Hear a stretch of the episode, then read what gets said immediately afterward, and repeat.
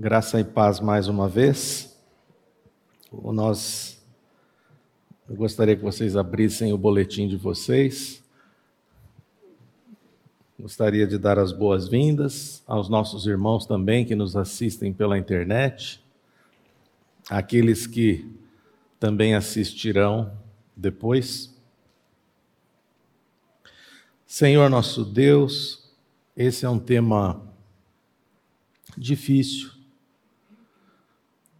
e é por isso que nós nos rendemos a Ti, para que o Senhor venha tratar com os nossos corações, trazer lucidez às nossas mentes, a fim de não sermos enganados.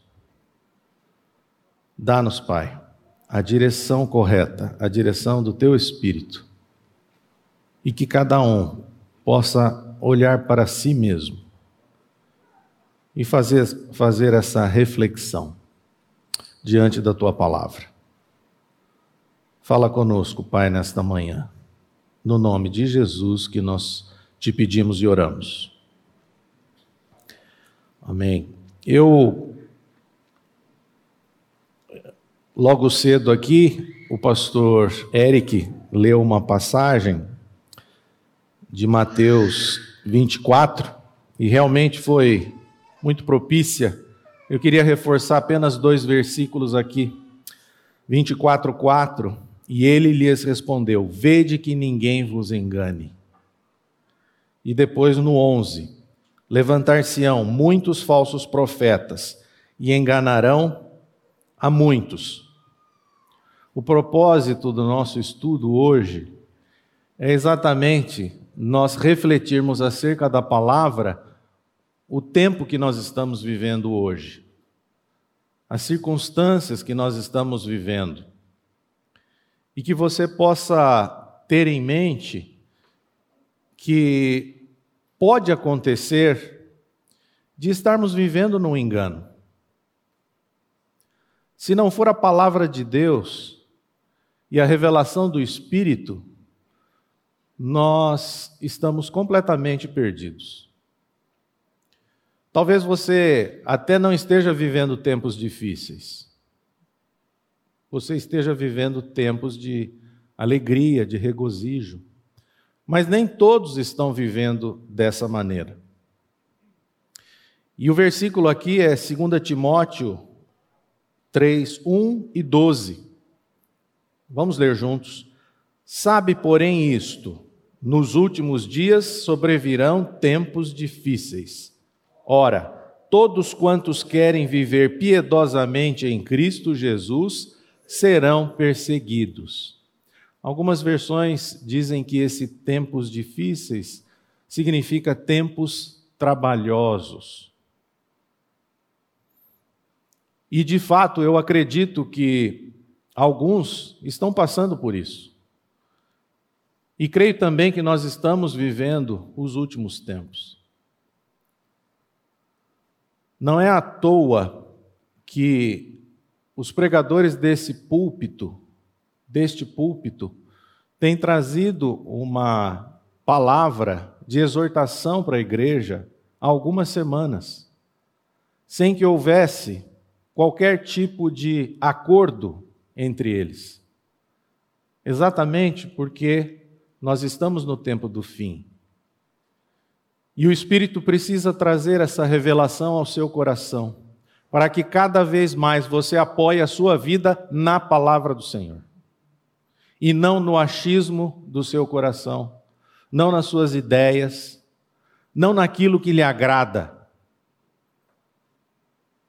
Porque a palavra de Deus, ela não foi feita para agradar a você, mas para que você se alegre na palavra de Deus o que é diferente e traga descanso. Basicamente, nesses os dois principais assuntos dessa segunda carta de, do apóstolo Paulo a Timóteo, os dois principais assuntos são o sofrimento como parte integrante da vida cristã e também a escritura, que tem o poder de salvar e de nos preservar. Tem outros assuntos, mas basicamente são esses e é com esse pano de fundo que eu gostaria de trazer o estudo aqui para vocês, essa reflexão. Vamos acompanhar então. Quando o apóstolo Paulo escreveu a segunda carta a Timóteo, ele estava em Roma, mas, ao que tudo indica, preso e pela segunda vez. 2 Timóteo 1,8. Eu vou ler todas essas indicações, esses endereços aqui, eu quero ler com vocês. Não estão aí transcritos no boletim, mas está transcrito aqui atrás de mim.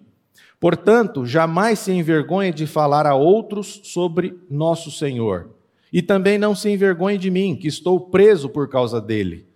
Com a força que Deus lhe dá, esteja pronto para sofrer comigo por causa das boas novas. Eu vou ler aqui sozinho esses trechos e quando o texto estiver transcrito, nós lemos juntos. E 2 Timóteo 2,9: Por causa disso sofro e estou preso como um criminoso, mas a palavra de Deus não está presa. Paulo estava passando por muito sofrimento. Ele estava preso pela segunda vez. E talvez já sabendo o que aconteceria no futuro próximo. E ele escreve então uma carta de estímulo para o seu filho amado Timóteo. Nessa época, Timóteo provavelmente estava na província da Ásia, em Éfeso. Paulo exorta a ser forte e a suportar os sofrimentos por causa de impostores e falsos mestres. Nós acabamos de ler aqui aquilo que o pastor Eric também.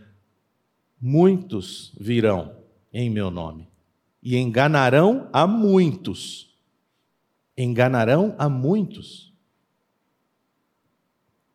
Faz questão de dizer que os últimos dias seriam tempos difíceis, mas que ele deveria permanecer firme naquilo que aprendera desde a infância, mantendo-se arraigado nas Escrituras.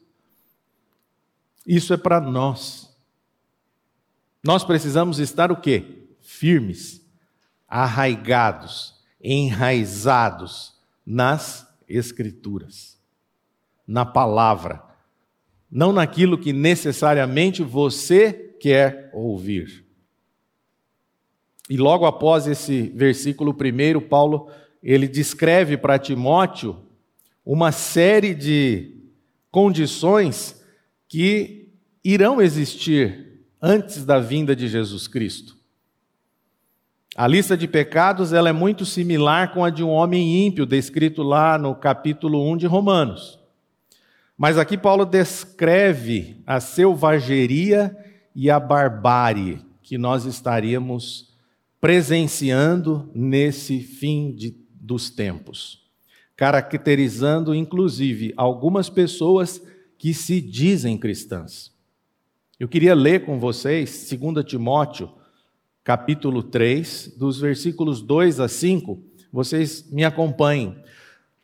Porque as pessoas só amarão a si mesmas e ao dinheiro, serão arrogantes e orgulhosas, zombarão de Deus, desobedecerão a seus pais e serão ingratas e profanas, não terão afeição nem perdoarão, caluniarão outros e não terão autocontrole, serão cruéis e odiarão, odiarão o que é bom, trairão os amigos, serão imprudentes e cheias de si, e amarão os prazeres em vez de amar a Deus, serão religiosas apenas na aparência, mas rejeitarão o poder capaz de lhes dar a verdadeira devoção.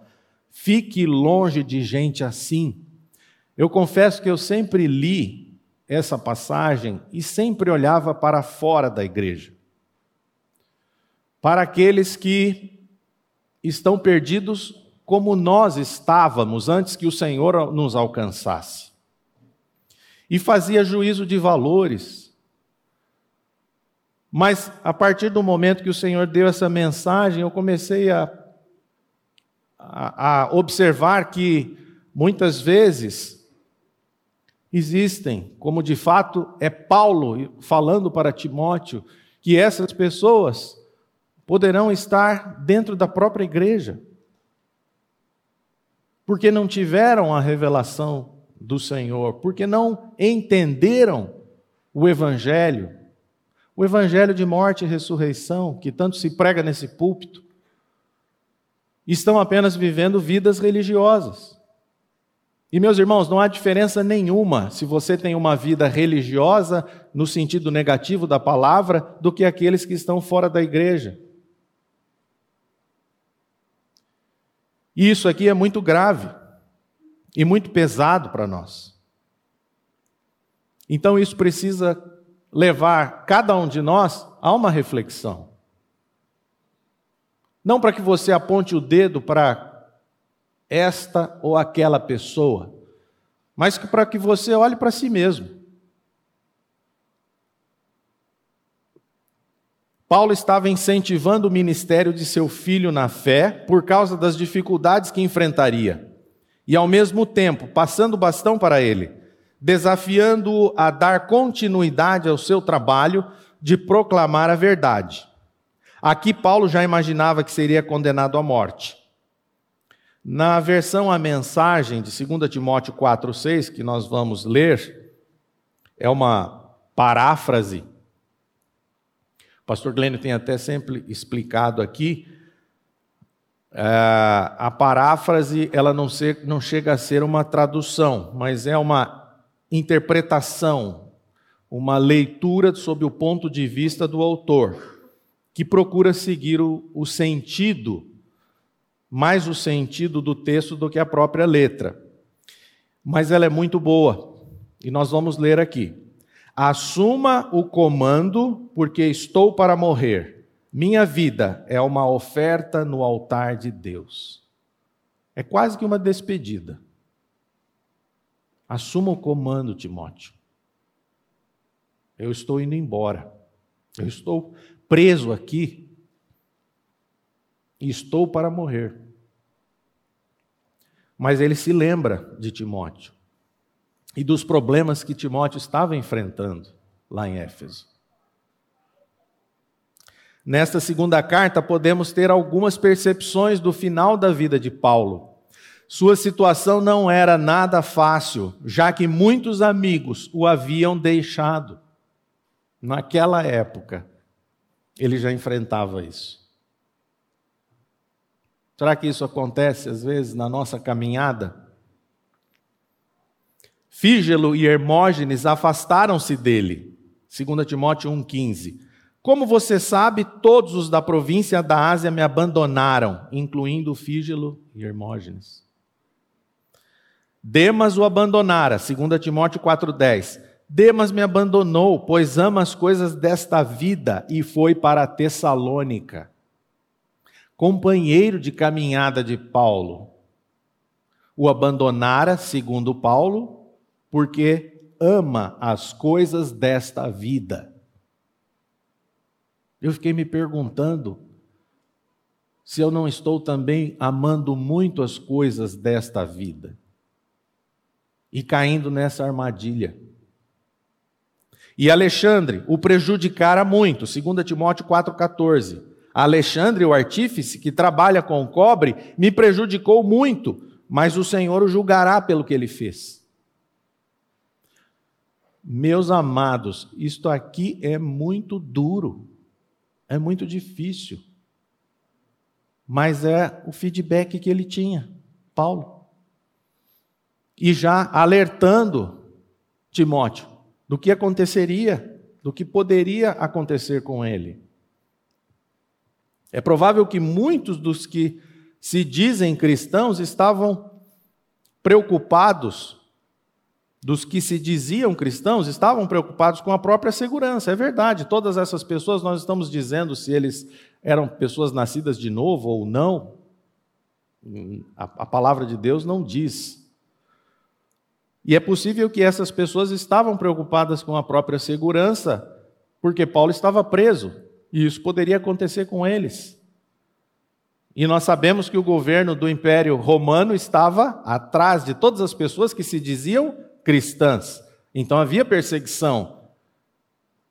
Nós não vamos julgá-los aqui, mas pode ser por isso que tenham abandonado o apóstolo Paulo. Voltando ao texto, todavia, ele não se envergonhava por sofrer pela causa do evangelho. Ainda que houvessem perseguições, que houvesse perseguições, ele não se envergonhava. 2 Timóteo 1,12 Por isso estou sofrendo assim. Mas não me envergonho, pois conheço aquele em quem creio e tenho certeza de que ele é capaz de guardar o que me foi confiado até o dia da sua volta. É com este espírito que também nós devemos caminhar.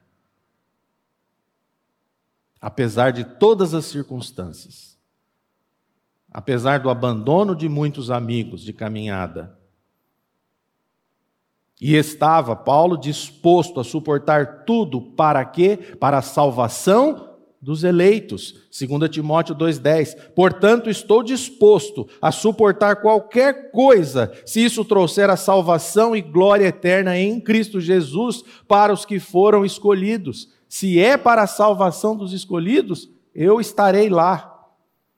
Eu não abandonarei. Eu não retrocederei. É isso que tem motivado a sua vida?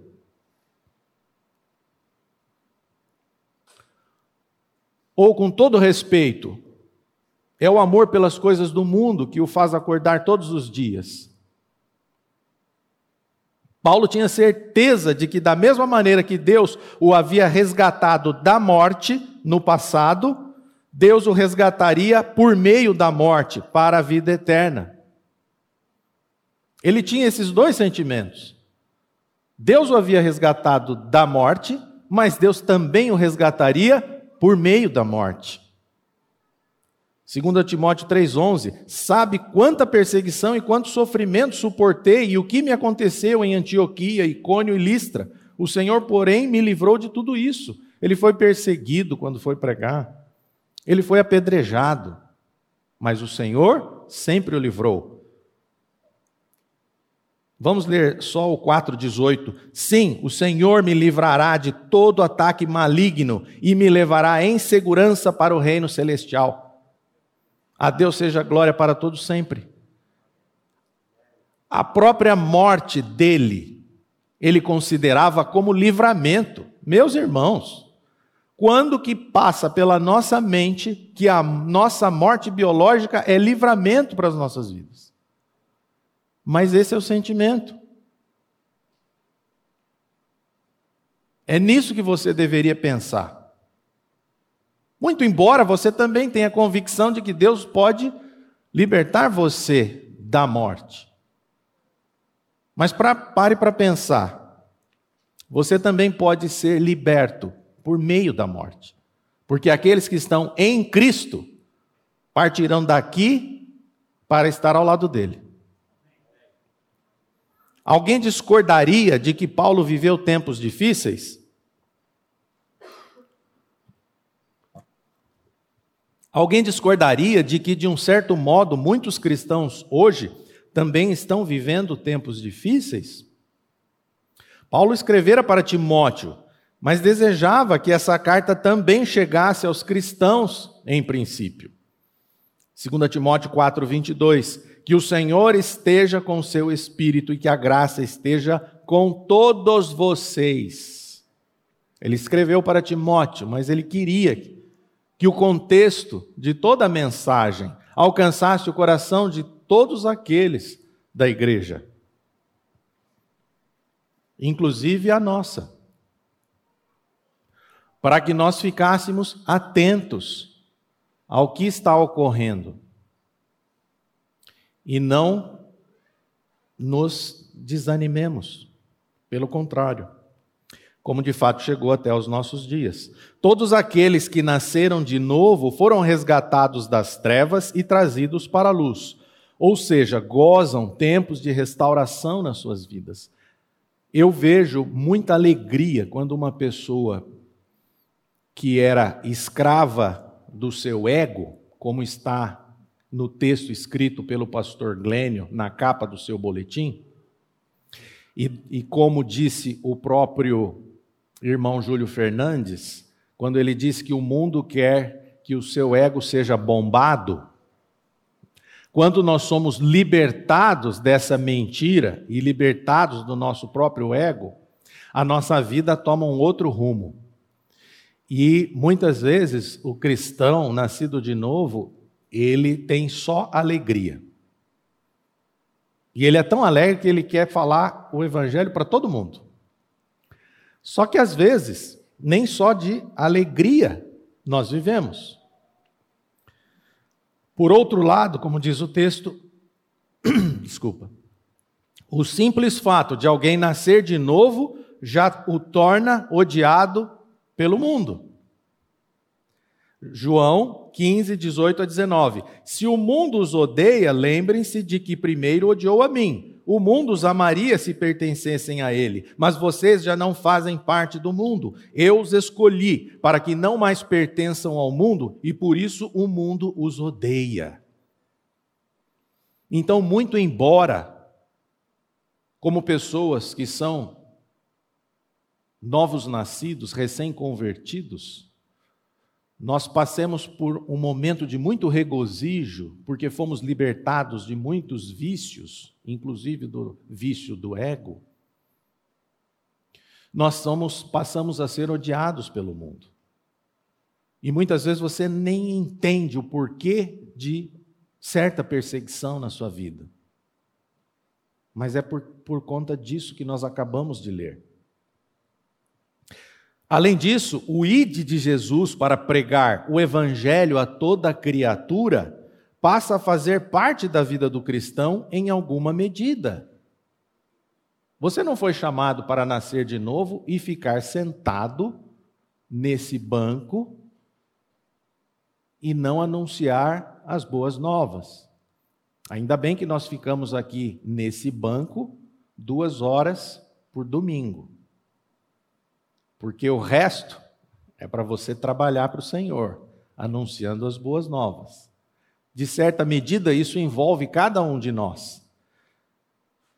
Marcos 16, 15. Jesus lhes disse: Vão ao mundo inteiro e anunciem as boas novas a todos. Essas esses endereços nós estamos lendo na NVT, tá?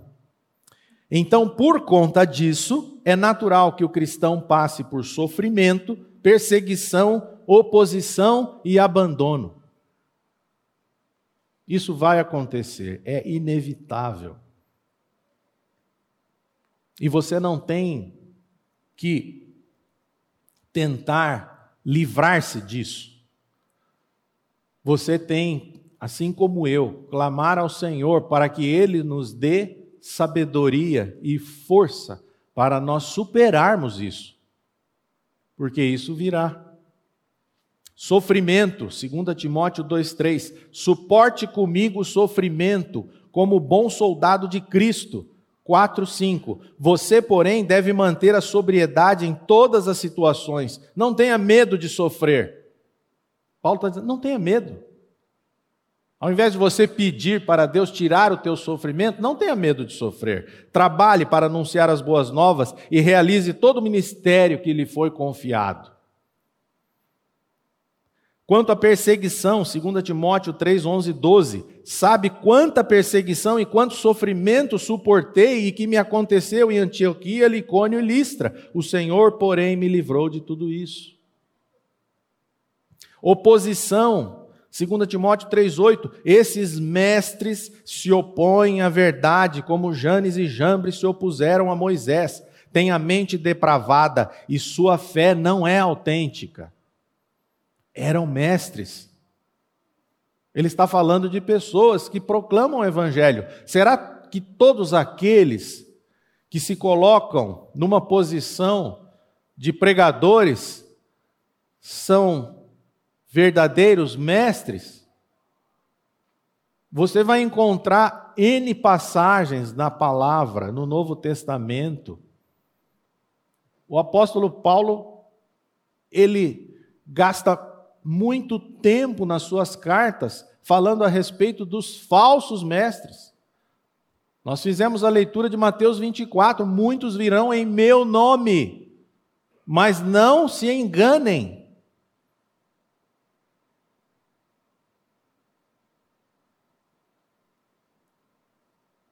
Isso é uma realidade que aconteceria no final dos tempos. 2 Timóteo 4, 3 a 4, nós vamos ler mais abaixo no próprio boletim. A base para essa última afirmação, que afirmação? Por conta disso, é natural que o cristão passe por sofrimento, perseguição, oposição e abandono. Tá?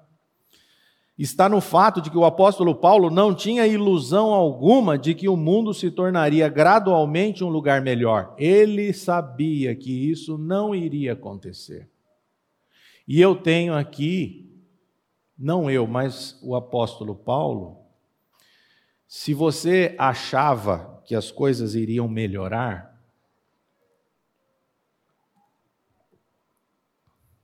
eu sinto muito em dizer que as coisas não vão melhorar. É exatamente isso que Paulo está querendo nos ensinar. Definitivamente não. Ele sabia que ocorreria justamente o contrário. A questão envolvida é exatamente a corrupção que é inata no coração dos homens, mas que também tomou conta do próprio ensino por meio de falsos mestres. Há uma corrupção, meus irmãos, no coração do homem.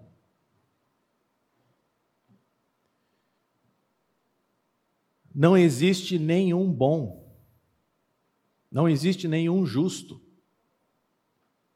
Jesus respondeu: Por que me chamas bom?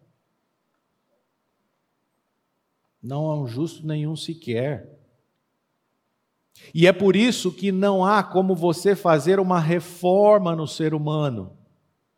E é por isso que tanto se prega o evangelho de morte e ressurreição. Por quê? Porque para que você, como ser humano, seja consertado por conta da corrupção que é inata no seu coração, só há uma solução: que o seu velho homem seja crucificado com Jesus Cristo. Não tem outra coisa a se fazer. Nós podemos ficar aqui sentados a semana inteira falando, inclusive, da própria palavra de princípios bíblicos para que você aprenda e a partir desses princípios você tenha uma mente renovada, mas se o seu velho homem não for morto, não há como a vida nova fazer parte de você. Não tem como. Então, meus amados, essa corrupção, ela faz parte do ser humano mas ela também tomou conta do ensino por meio dos falsos mestres, daqueles que se dizem cristãos, daqueles que se dizem profetas de Deus. Ou alguém duvida do que Paulo está dizendo? A questão. Ah, vamos ler aqui 2 Timóteo, capítulo 4, versículos 3 e 4 na versão NVT. Vamos ler juntos. Pois virá o tempo em que as pessoas já não escutarão o ensino verdadeiro, seguirão os próprios desejos e buscarão mestres que lhes digam apenas aquilo que agrada a seus ouvidos. Rejeitarão a verdade e correrão atrás de mitos Paulo não está falando para pessoas que não conhecem a palavra. Ele está falando para pessoas que se dizem cristãs. Eu não tenho bola de cristal, mas é evidente que se ele está dizendo isto aqui, dentro desse próprio local, pode ser que existam pessoas que se dizem cristãs mas que estão vivendo no engano. É o que Paulo está dizendo. E por isso que isso é muito grave, e é por isso que você precisa ser levado a uma reflexão. Veja bem o que o texto está dizendo: seguirão os próprios desejos. Ah, eu não quero ouvir isso. Eu quero ouvir coisas novas. Eu não quero mais ouvir a palavra da cruz. Tudo bem, você pode até não ouvir, mas se você entendeu e foi crucificado verdadeiramente, amém. seguirão os próprios desejos. E o pior, buscarão mestres que lhe digam apenas aquilo que agrada aos seus ouvidos. Misericórdia.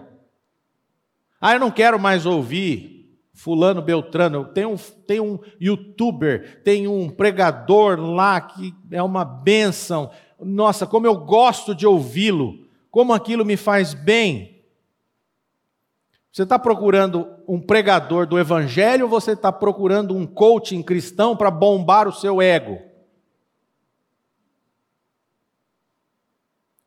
O problema não é lá fora, meus irmãos, o problema é aqui dentro. O que, que nós estamos fazendo? E a internet é uma bênção, as redes sociais são uma bênção. Muitos irmãos estão ouvindo a mensagem agora. Só que você há de convir comigo que existe muito lixo no meio de muita bênção.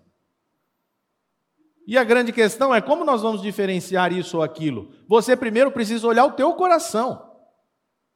Porque o problema é o teu coração, não é o que está lá fora. O problema não é a televisão, o problema é o dedo que liga a televisão. Então pare de culpar a televisão, culpar a internet, culpar o Instagram, culpar o Facebook. O problema é o teu coração. Então aqui nessa versão diz agrada aos seus ouvidos, né? A versão Ara fala aquela expressão que todo mundo conhece, coceira nos ouvidos. E aqui eu gostei muito dessa versão, rejeitarão a verdade e correrão atrás de mitos. O que é um mito? Um mito é algo que não é real, é uma fantasia. Tem muita gente rejeitando a verdade da palavra e correndo atrás de mitos, porque aquilo dá coceira nos ouvidos. 2 Timóteo 3,13, na versão A Mensagem: Homens inescrupulosos e traidores continuarão explorando a fé, mas não, mas são tão enganados quanto as pessoas que eles enganam. Enquanto eles existirem, as coisas irão piorar. Você tem dúvida que as coisas vão piorar? Que as coisas vão melhorar? As coisas vão piorar. E como nós vamos enfrentar toda essa situação? perseverando na palavra de Deus. Paulo, vamos correr porque eu já estou começando a me atrasar aqui. Paulo reforça no início do capítulo 3 de 2 Timóteo que nos últimos dias haverá tempos difíceis, porque os homens amarão três coisas. Aquela lista que nós lemos do versículo 2 a 5, nós podemos resumi-la em três coisas. Um, a si mesmos serão egoístas. Dois, o dinheiro serão avarentos. E três, os prazeres em vez de amar a Deus. Basicamente é isso aqui. Amor a si mesmo, ao dinheiro, o dinheiro e os prazeres em vez de amar a Deus. Isso poderia parecer até uma obviedade se Paulo estivesse falando do homem ímpio, como ele mesmo escreve em Romano, em Romanos capítulo 1. Contudo, aqui ele está se referindo àqueles que se dizem cristãos. Mateus 22, 36 a 39, eu vou ler aqui rapidamente, vocês me acompanhem. Mestre, qual é o grande mandamento da lei? Respondeu-lhe Jesus: Amarás o Senhor teu Deus de todo o teu coração, de toda a tua alma e de todo o teu entendimento. Este é o grande primeiro mandamento. O segundo, semelhante a este, é: Amarás o teu próximo como a ti mesmo. Então aqui Paulo está se referindo àqueles que se dizem cristãos. E Jesus, em Mateus, disse que nós deveríamos o quê? Amar a Deus de todo o coração, alma e entendimento, e ao próximo como a si mesmo. O que, que nós estamos amando? Egoísmo, avareza e prazeres carnais. Não seriam exatamente essas coisas que caracterizam o mundo hoje em dia? Olhe para si mesmo, olhe para a sua vida e avalie como tem sido a sua caminhada. Warren Wiersbe escreveu: Neste universo existe Deus e existem pessoas e coisas. Devemos adorar a Deus, amar as pessoas e usar as coisas. Mas se começarmos a adorar a nós mesmos, deixaremos Deus de lado e passaremos a amar as coisas e usar as pessoas. O anseio mundial por coisas é apenas um dos sinais de que o coração das pessoas está longe de Deus. Fecha aspas. E eu pergunto: onde está o seu coração? Meus irmãos, eu nunca vi uma frase tão simples, objetiva e verdadeira. Se começarmos a adorar nós mesmos, deixaremos Deus de lado e passaremos a amar as coisas e usar as pessoas. Veja se o mundo não está nesse nível. Agora veja se você também não está nesse nível. Amando a si mesmo, você deixa de amar a Deus, passa a amar as coisas e usar as pessoas. E as pessoas viraram o quê? Instrumentos para que você alcance o seu objetivo, o seu sonho de vida. Ninguém está dizendo aqui que você não pode amar a sua, gostar da sua casa, mas veja bem a diferença entre você amar e você gostar. Eu tenho tentado ensinar meu neto, e sempre falo para ele: a gente tem que adorar a Deus, amar as pessoas e usar as coisas. Vamos colocar isso em ordem na nossa vida e não perder o que a palavra de Deus nos ensina. Por isso que cristão não é aquele que está dentro da igreja, mas aquele que está em Cristo e Cristo dentro dele. Não se iluda. O grande objetivo nosso, da nossa reflexão hoje é: será que eu não estou iludido? Será que eu não estou enganado? Não é para você apontar o dedo para o outro, é para você apontar o dedo para si mesmo. Cristão não é aquele que está na igreja, é aquele que está em Cristo e Cristo nele. E o que Paulo está exortando a Timóteo é que tudo isso está acontecendo em nome de Deus, ou seja, por meio de uma atividade dissimulada de falsos líderes religiosos, cujo objetivo é promover mentiras e resistir à verdade da palavra de Deus. Por isso que todo pregador que sobe a este púlpito sobe com muito temor e tremor, porque está anunciando a palavra de Deus. Só que nós temos que anunciar a verdade da palavra de Deus, e não o ensino da nossa mente. Por isso que nós nos rendemos a Deus todas as vezes em oração quando vamos anunciar a palavra. E você, quando vai anunciar a palavra para alguém, vá com muita responsabilidade e temor do Senhor. São homens corrompidos na mente e réprobos quanto à fé. 2 Timóteo 3, 8, parte B. Tem a mente depravada e sua fé não é autêntica. Ele está falando de pessoas que estão anunciando o nome de Deus.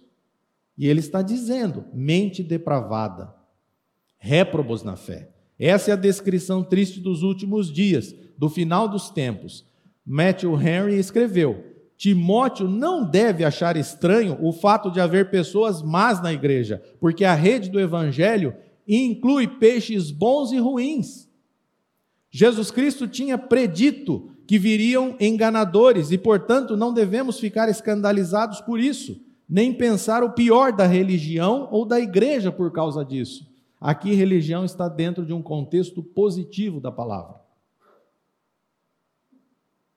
Não fiquem escandalizados, porque na rede há peixes bons e ruins. Em suma, podemos asseverar que tempos difíceis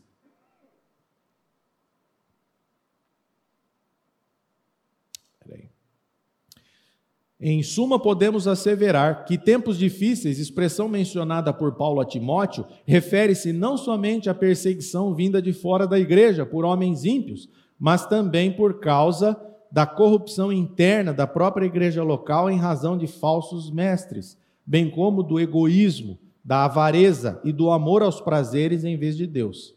Características essas de homens que se dizem cristãos, tendo aparência de piedade, mas que no fundo resistem à verdade do Evangelho. Nós vamos nos defrontar com muitas pessoas que têm uma aparência piedosa.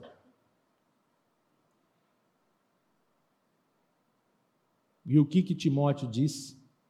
O que que Paulo diz a Timóteo? Você pode até não gostar. Ai, mas Paulo está sendo duro. Ele, ele diz assim: fique longe de gente assim. Vamos ler de novo, 2 Timóteo 3,8. Aliás, não é 3,8, o que eu gostaria de ler com vocês é 3,5, tá? É 2 Timóteo 3,5. Serão religiosas apenas na aparência, mas rejeitarão o poder capaz de lhes dar a verdadeira devoção. Fique longe de gente assim. É o conselho de Paulo para Timóteo. E que serve para mim e para você. Por outro lado, ao mesmo tempo, haverá pessoas na comunidade que já não querem ouvir o ensino verdadeiro, buscando apenas aquilo que lhes agrada, também rejeitando a verdade. Esse texto de 2 Timóteo 4, 3 e 4 nós já lemos acima. Então, tem tanto aquelas pessoas com aqueles que pregam o falso evangelho, aquelas pessoas que têm aparência de piedade, e aqueles que, dentro da comunidade, que não querem mais ouvir o evangelho verdadeiro, resistem à verdade e querem ouvir apenas aquilo que agrada aos seus ouvidos. São aqueles que têm coceira nos ouvidos. Três tipos de pessoas dentro do nosso meio. Em qual grupo você se encontra? Espero que em nenhum desses. Segundo Paulo, se formos cristãos verdadeiros, estaremos sujeitos a muitas tribulações e lutas, de diferentes tipos, já que viver de maneira piedosa em Cristo é muito diferente de uma vida meramente religiosa, no sentido negativo da palavra, de aparências. Você quer ter uma vida piedosa em Cristo? Ou uma vida só de aparências? Não se iluda, uma vida piedosa em Cristo implica muitas vezes lutas e dificuldades. Lembre-se que o mundo vai num sentido, o Evangelho vai no sentido oposto. O Evangelho é contracultural. E nós vivemos num mundo que jaz aonde? Ah, não é no parque de diversões? O mundo jaz no maligno. O mundo não é um parque de diversões. Se o Evangelho é apenas um passatempo para você, reveja a sua experiência de fé.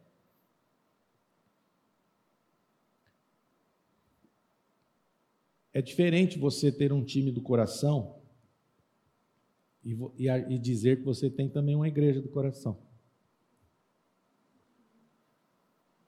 Eu tenho uma cor preferida, eu tenho um time de futebol preferido. Aí eu tenho uma igreja também que eu gosto passar lá meu tempo aos domingos. Não é isso. Então, diante dessa situação caótica, qual a solução? Não existe uma fórmula para a resolução desse quadro tenebroso. Todavia, podemos identificar algo interessante aqui. Vejam que o problema dos dois grupos acima, tanto dos falsos mestres, que nós lemos lá em 2 Timóteo 3,8, quanto a das pessoas que têm coceira nos ouvidos, que nós lemos em 2 Timóteo 4, 3 e 4, na versão Ara, é o mesmo, isto é, ambos rejeitam a verdade.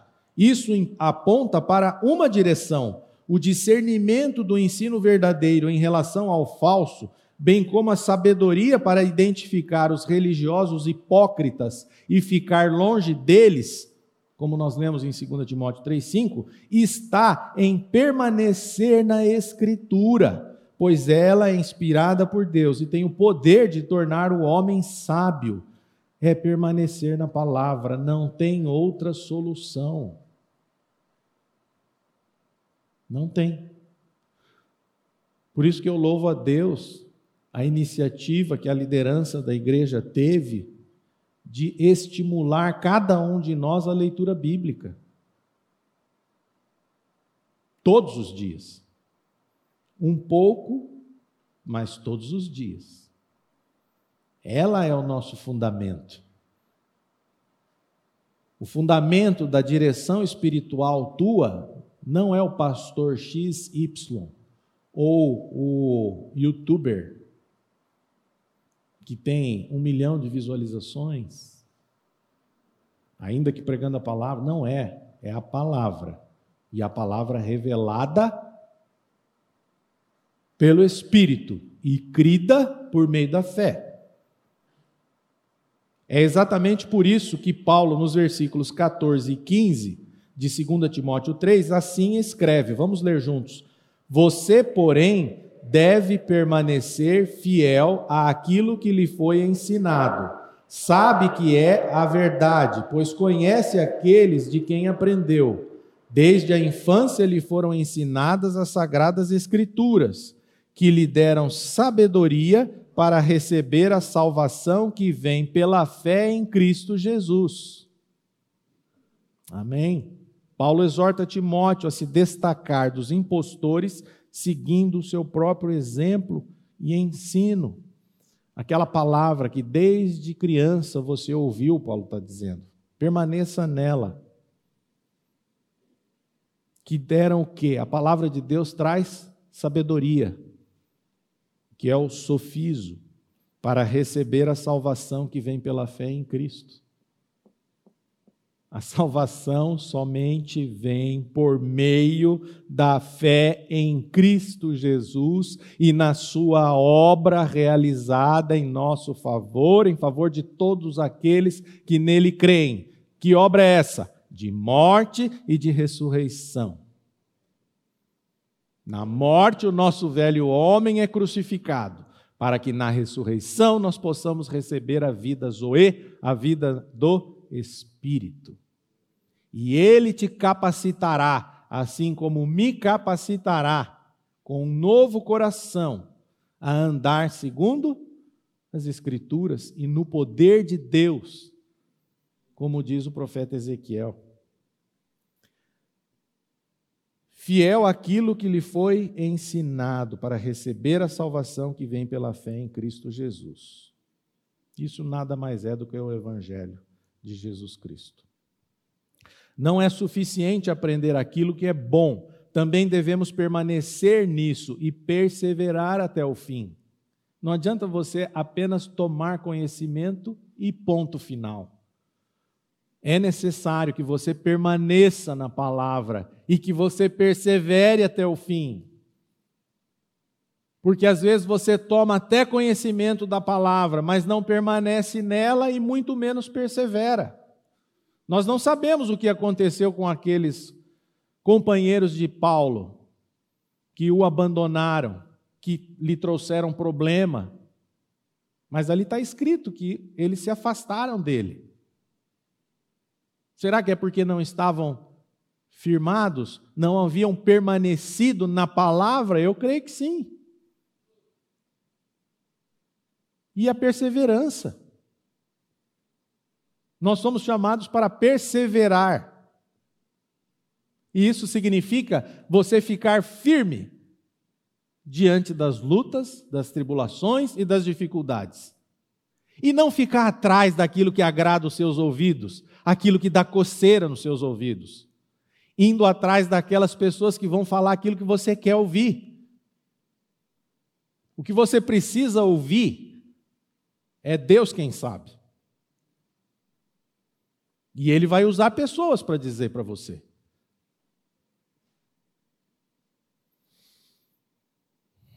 não é suficiente. Todo cristão é chamado a continuar aprendendo e vivendo a palavra de Deus. Efésios 4,14, vamos ler juntos. Então, não seremos mais imaturos como crianças, nem levados de um lado para o outro, empurrados por qualquer vento de novos ensinamentos, e também não seremos influenciados quando nos tentarem enganar com mentiras astutas. Ah, então vão tentar me enganar com mentiras astutas? Sim. Vão cruzar a sua vida falsos mestres? Sim.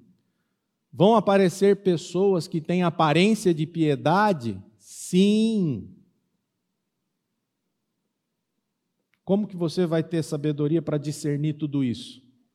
Por meio da palavra de Deus, permanecendo na palavra, vivendo a palavra e perseverando na palavra, para que você não seja como uma criancinha imatura, que é levada de um lado para o outro.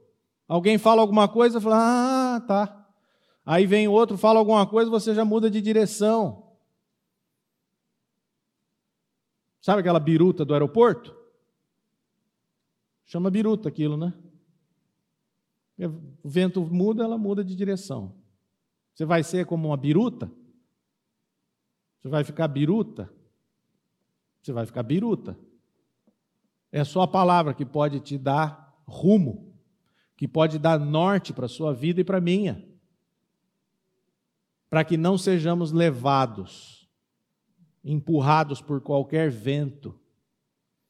William MacDonald citando um autor luterano, escreveu: A Escritura é absolutamente incomparável.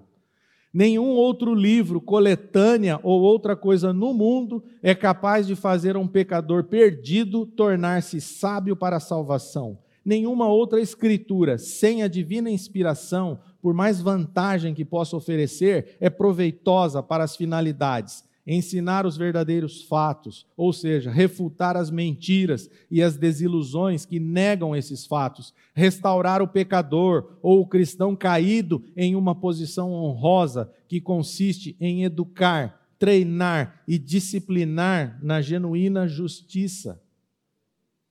Meus irmãos, é só a palavra que pode fazer isso. E eu insisto em dizer, as redes sociais, a internet são bênção, mas elas podem ser um problema. Porque você fica maluco com tantas mensagens, tantos vídeos que nós recebemos todos os dias. Eu recebo, vocês também devem receber. E quanto tempo nós perdemos assistindo esses vídeos? Com todo respeito, muito lixo, muita porcaria, muita comida estragada. E se você tiver em algum grupo que você estiver sentindo que ele está te tomando tempo com comida estragada, eu vou fazer um desafio a você: saia do grupo. Não tem problema nenhum. Saia do grupo, não fica perdendo tempo com isso. Nós não temos mais tempo. Nós estamos no fim dos tempos. E o que nós temos que fazer é anunciar as boas novas, porque Jesus está chegando. E nós vamos ficar lá gastando tempo. Eu tenho Facebook, eu tenho Instagram, acesso todos eles, YouTube, mas você tem que fazer um filtro, senão você vai se perder e você vai ficar iludido enganado, engodado com essas coisas do mundo. E a gente tem que dar um, um freio em tudo isso. Fora televisão, fora Netflix, fora. Você começa a somar, fala, meu Deus, por, por, por isso que eu não tenho tempo mais para conversar com a esposa, por isso que eu não tenho mais tempo para conversar com meus filhos, por isso que eu não tenho tempo, não tenho mais tempo para nada, é só tela. A palavra, então, dentro disso que nós falamos aqui em cima, é viva e eficaz. Hebreus, não está aí no texto, Hebreus 4,12 diz assim: Pois a palavra de Deus é viva e poderosa, e mais cortante que qualquer espada de dois gumes, penetrando entre a alma e o espírito, entre a junta e a medula, e trazendo luz aos pensamentos e desejos mais íntimos. Nós precisamos de luz. E a palavra de Deus é luz para nós. É a palavra que vai dizer para você: Fernando, você está num caminho errado. Fernando, você está ouvindo lixo. Fernando, você está iludido. Fernando, você está enganado. Fernando, você está enganando.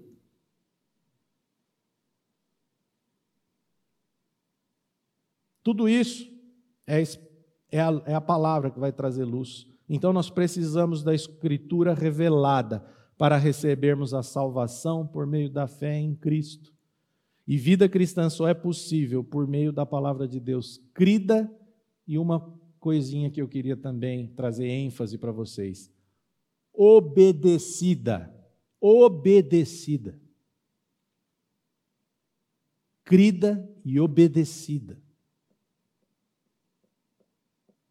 Não é para trazer mais conhecimento teológico mas é para que você possa caminhar. E para você caminhar na palavra, você tem que obedecê-la e não refutá-la. Você tem que refutar os falsos ensinos diante da luz da palavra de Deus.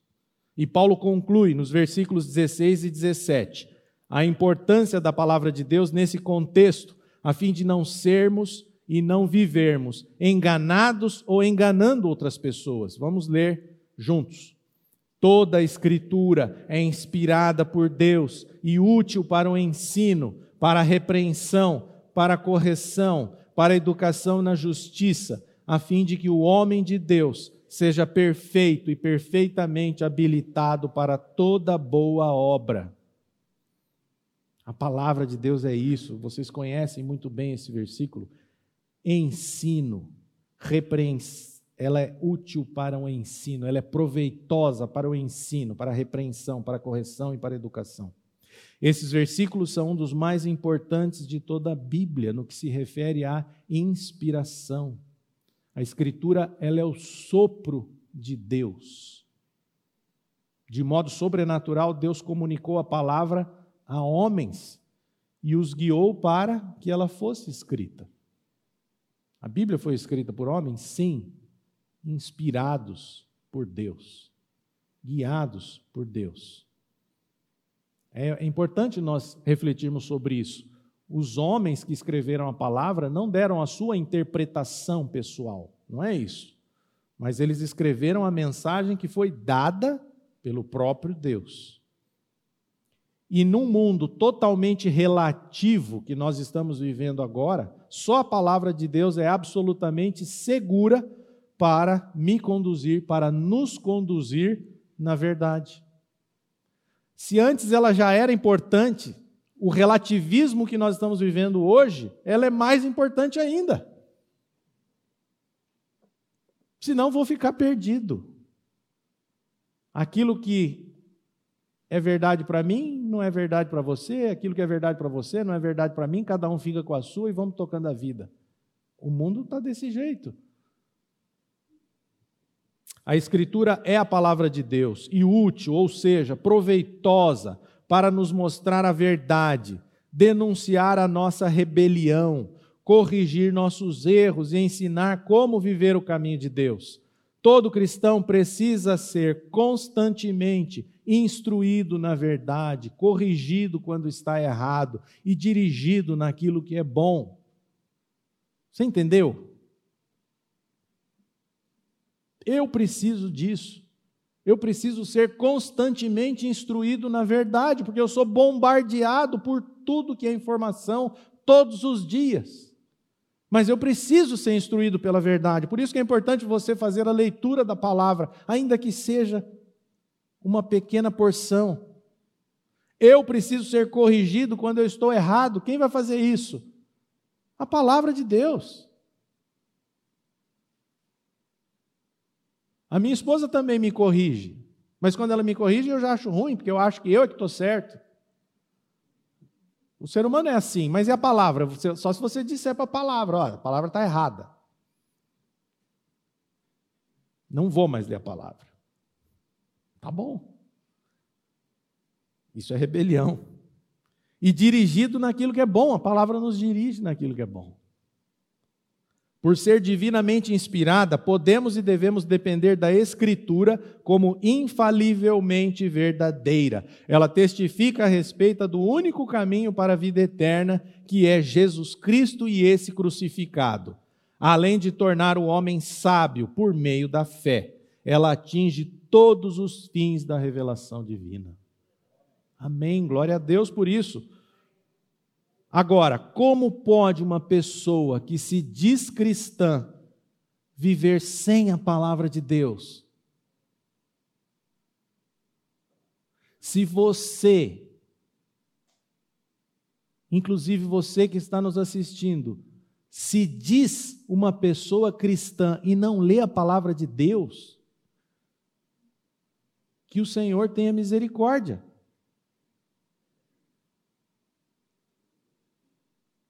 Porque só a palavra de Deus ela pode nos corrigir toda a nossa rebelião, como nós lemos aqui atrás.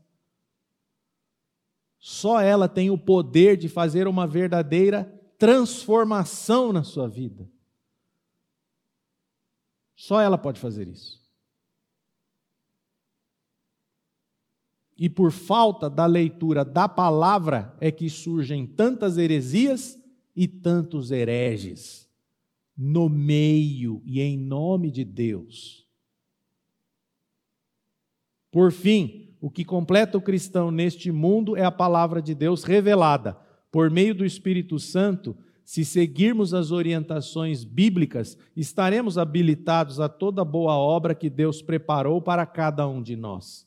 Como escreveu Matthew Henry, não precisamos de escritos de filósofos, nem de fábulas rabínicas, nem de lendas papistas, nem de tradições orais, para nos tornar homens de Deus perfeitos, uma vez que a Escritura satisfaz a todos esses fins e propósitos.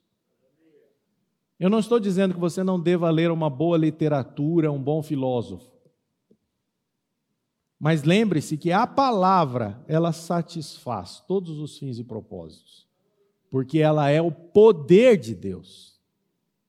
A palavra é o poder. Lembre-se, viver piedosamente em Cristo implica perseguição. Vivemos tempos difíceis e o único antídoto contra uma vida centrada em nós mesmos, contra os falsos mestres e contra a coceira nos ouvidos é a palavra de Deus. Que o Senhor traga revelação e entendimento a mim e a cada um de vocês. Pai, graças te damos por essa palavra e que o Senhor confirme em nosso coração se estamos iludidos, enganados, para que haja luz no nosso caminho. Faz isso, meu Pai. Nós oramos em nome do Senhor Jesus Cristo.